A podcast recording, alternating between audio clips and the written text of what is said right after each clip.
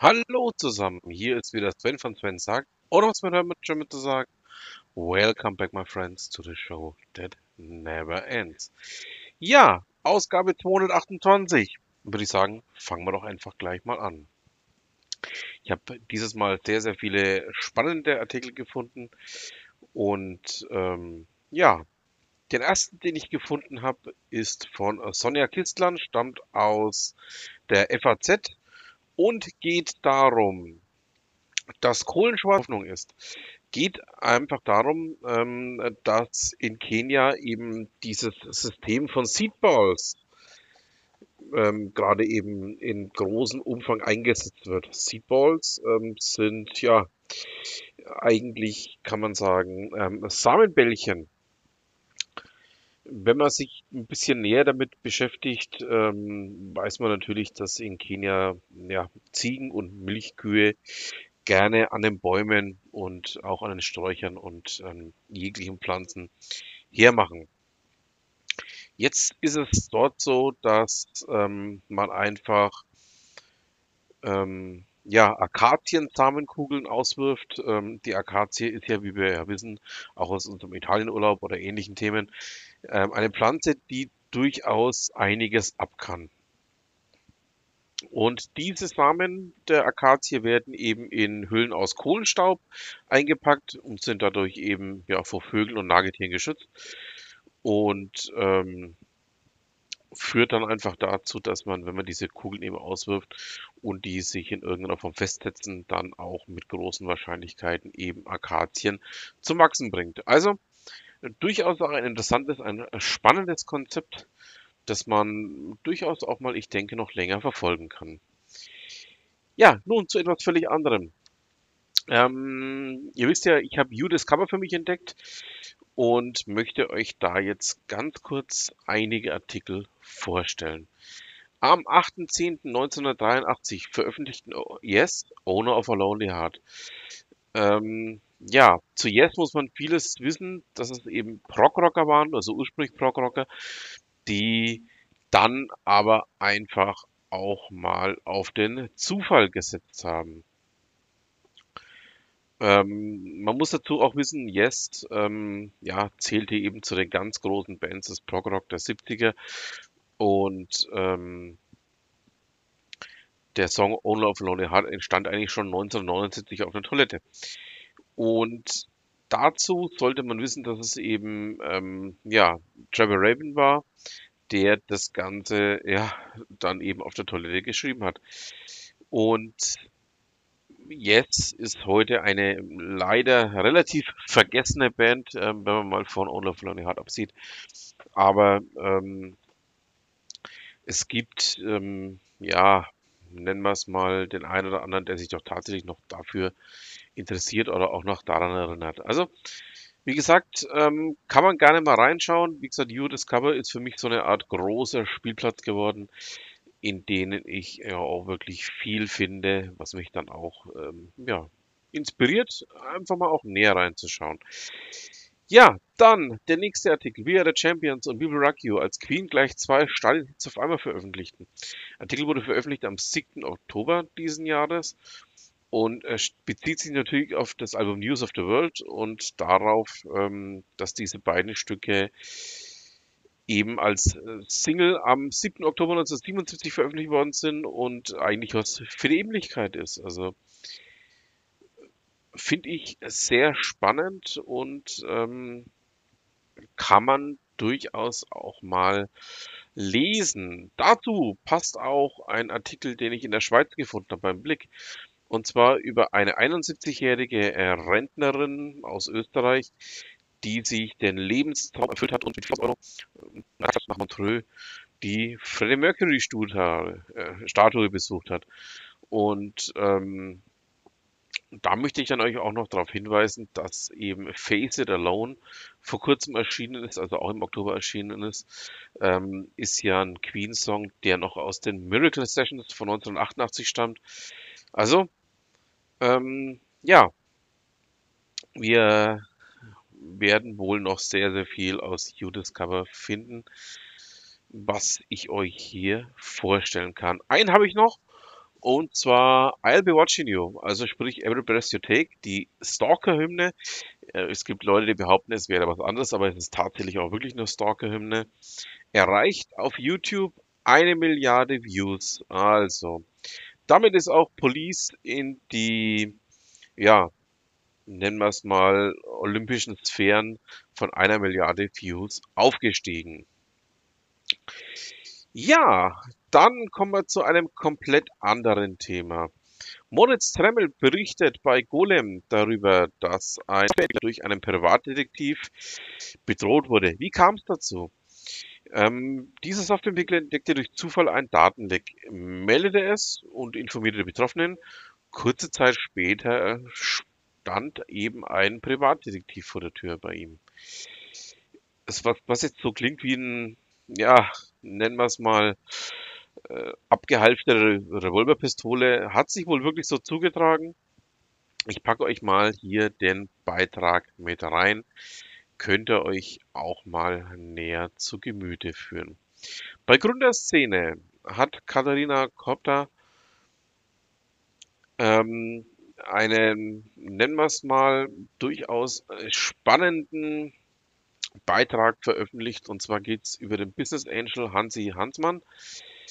Und dieser bezeichnete eben Startup-CEOs als selbstmörderisch, wenn sie in Krisenzeiten keine Mitarbeiter feuern. Darauf hat der Co-CEO von Kartenmacherei eine Antwort gegeben. Und da kommt dann der Aufhänger ähm, des Artikels ins Spiel, was Patrick Leibold hier gesagt hat. Finde ich persönlich sehr, sehr spannend, ähm, was Herr Leibold da von sich gibt. Kann man durchaus auch mal näher betrachten. Indem er einfach genau das Gegenteil sagt von dem, was Hansi Hansmann sagt. Also, ähm, wir haben hier Rede und Gegenrede, sehr spannend, sehr interessant zu lesen. Also Leute, schaut da einfach mal rein. Ihr wisst ja, nicht nur Steve, mein äh, sehr genialer Partner eben beim 3S-Podcast, hat es mit der Fliegerei. Ich habe ja auch so ein Auge immer wieder mal auf Fliegerthemen. Und ähm, es gibt bei Flugrevue einen Podcast. Ähm, aus dem möchte ich euch mal ganz kurz was vorstellen. Und zwar geht's hinter den Kulissen der Aviators Farm in Hildesheim.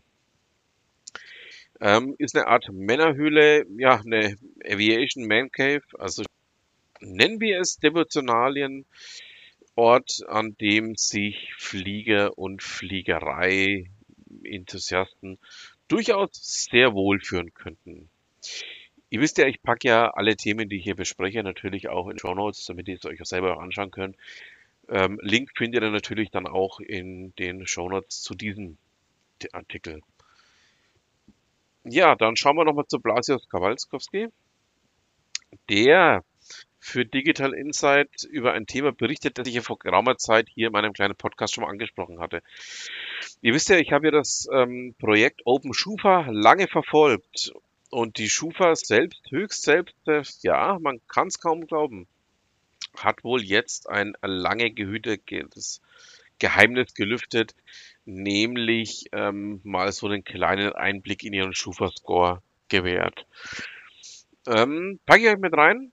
Ich werde jetzt nicht allzu viel dazu sagen. Ich habe eigentlich damals in dem ähm, Beitrag zum Open Schufa Projekt sehr, sehr viel schon dazu gesagt und meine Meinung geändert. Dann habe ich was bei Focus gefunden, was ich euch auch nicht vorenthalten möchte. Und zwar eine Liebeserklärung an eine Brause.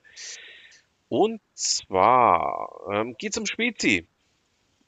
Ja, ähm, um die Originalspezi. Ähm, es gab ja im August, im September und auch Anfang noch Oktober ähm, einen, ja, durchaus berühmt berüchtigten Markt, der auch vor Gericht ausgetragen wurde. Und zwar zwischen den Brauerzi. Spezi wurde ja 1974 von Riegele in Augsburg erfunden. Paulaner ähm, darf den Markennamen seit 1974 eben auch verwenden. Und das darf jetzt auch so bleiben, hat das Landgericht in München geurteilt. Und Markus Voss von Focus Online hat hier eine Liebeserklärung an die Spezi geschrieben. Finde ich spannend, finde ich toll. Ähm, ich bin ja auch großer Spezi-Liebhaber. Wenn ich es auch nicht mehr so äh, oft trinke, ähm, einfach aus dem Grund heraus, ich krieg so Brennen drauf, ich kann es mir einfach nicht mehr erlauben, so viel von dem Zeug in mich reinzuschütten. Ja, was haben wir denn sonst noch? Ähm, Heise Online erzählt über das Ende des preußischen optischen Telegraphen. Das Ganze ähm, liest sich auch wie ein äh, ziemlich netter Krimi. Packe ich euch mal mit rein. Fand ich sehr, sehr spannend, das Ganze mal nachzuvollziehen, auch nachzulesen, was denn da in den 1800ern, also sprich im 19. Jahrhundert, ähm, hier so alles gemacht wurde, um Nachrichten von einem Ort zum anderen schnellstmöglich zu übertragen. Ja, jetzt ein Thema, das ähm, der ein oder andere ja weiß, dass ich mich da früher mit beschäftigt habe. Ähm, es geht um den Landkreis Fürth um und einen Radschnellwegbahn.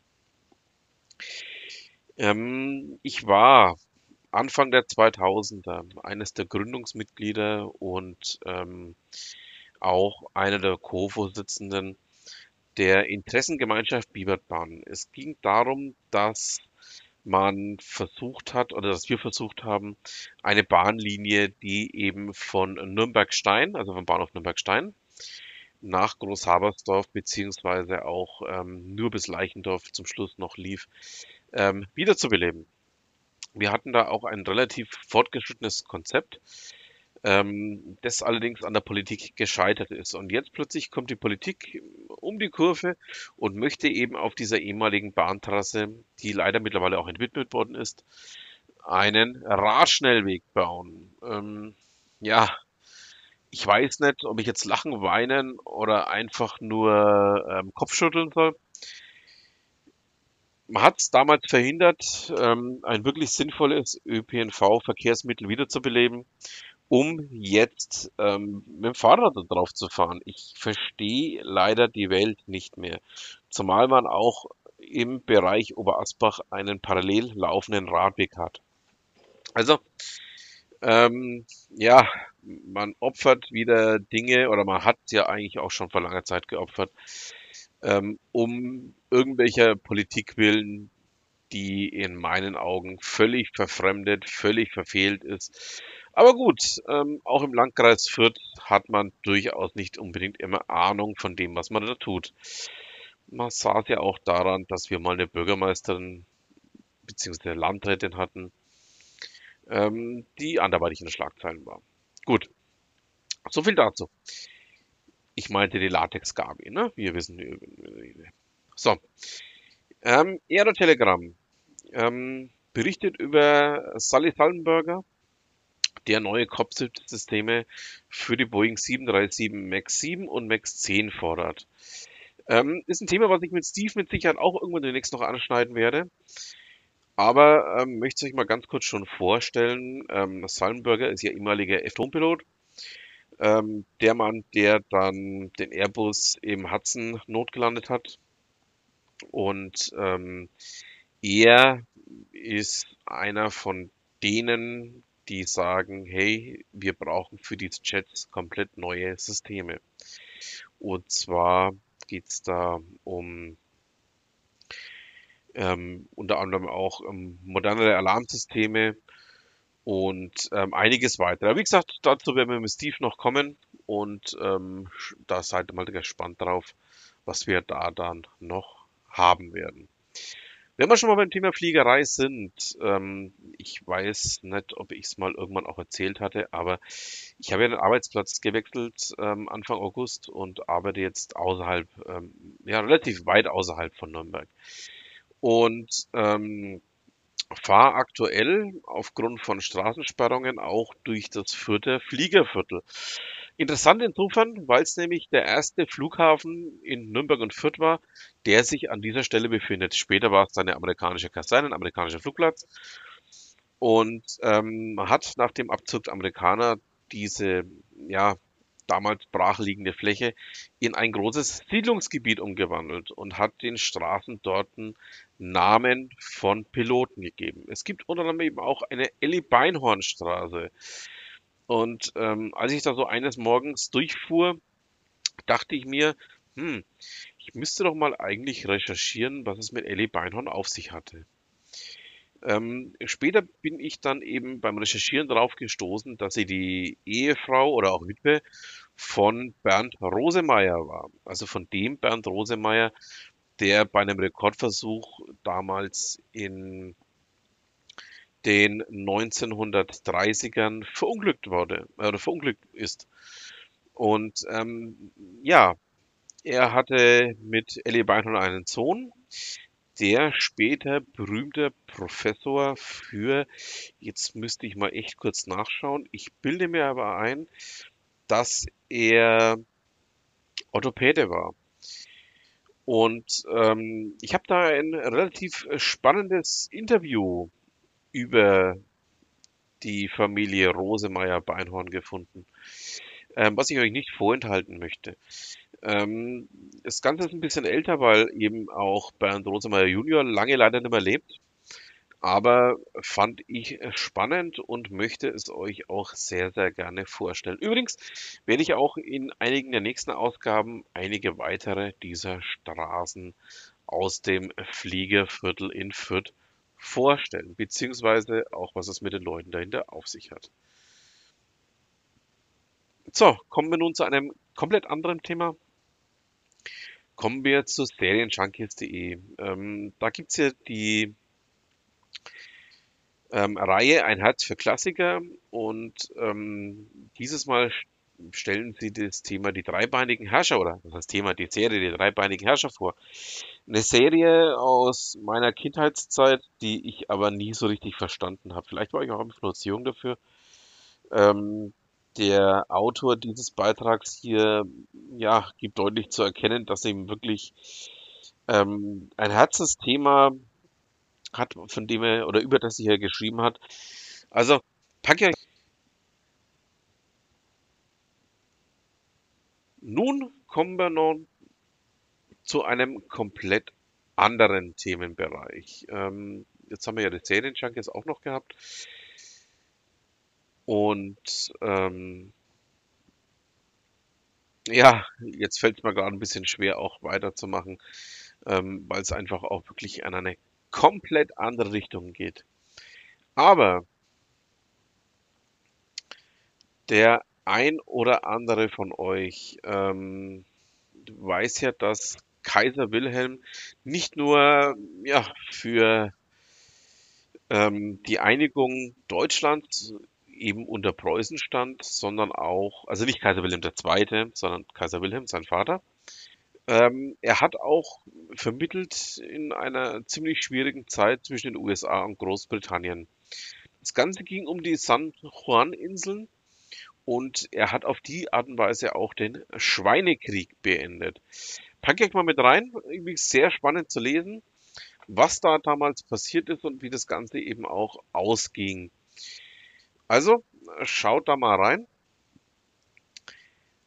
Dann schauen wir noch bei T3N kurz vorbei. Und zwar, ja, ich habe eigentlich ziemlich lustig ähm, etwas gelesen, was ich dachte, hey, muss ich euch auf jeden Fall vorstellen. Raimund Schätzwender hat nämlich ähm, für T3N aufgezeichnet, dass IKEA gegen ein Horrorspiel klagen möchte. Einfach aus dem Grund heraus, ähm, weil das in einem Horrorspiel verwendete Möbelhaus ja doch auch einem, ja, IKEA-Markt durchaus nicht ganz unendlich sieht ähm, und auch die Bekleidung einiger Protagonisten eben der IKEA Unternehmensbekleidung nicht unbedingt unendlich sieht. Ähm, ja, packe ich auch mal mit rein. Schaut da mal rein. Wir sind natürlich noch nicht am Ende unseres kleinen Podcasts, solange wir eben nicht zu einem festen Bestandteil dieses Podcasts geschaut haben. Wir schauen noch zu Ute Mündlein. Ja, was haben wir denn dieses Mal bei Ute? Wir beschäftigen uns mit einem Widerspruch und zwar, warum man bei der Akquise auch mal am Boden bleiben sollte. Laut Jason Fried, CEO von Basecamp, gibt es sowas ähnliches wie, äh, ja, Low-Hanging Fruits nicht. Also Maßnahmen, leider auch widersprechen, es gibt sie, aber ähm, es gibt auch Leute, die machen sich einfach alles unnötig schwer. Und aus dem Grund, ähm, ja, packe ich euch mal diesen Artikel rein. Es liest sich sehr spannend, auch sehr interessant und ja, würde mich freuen, wenn ihr für euch da das eine oder andere mitnehmen könnt.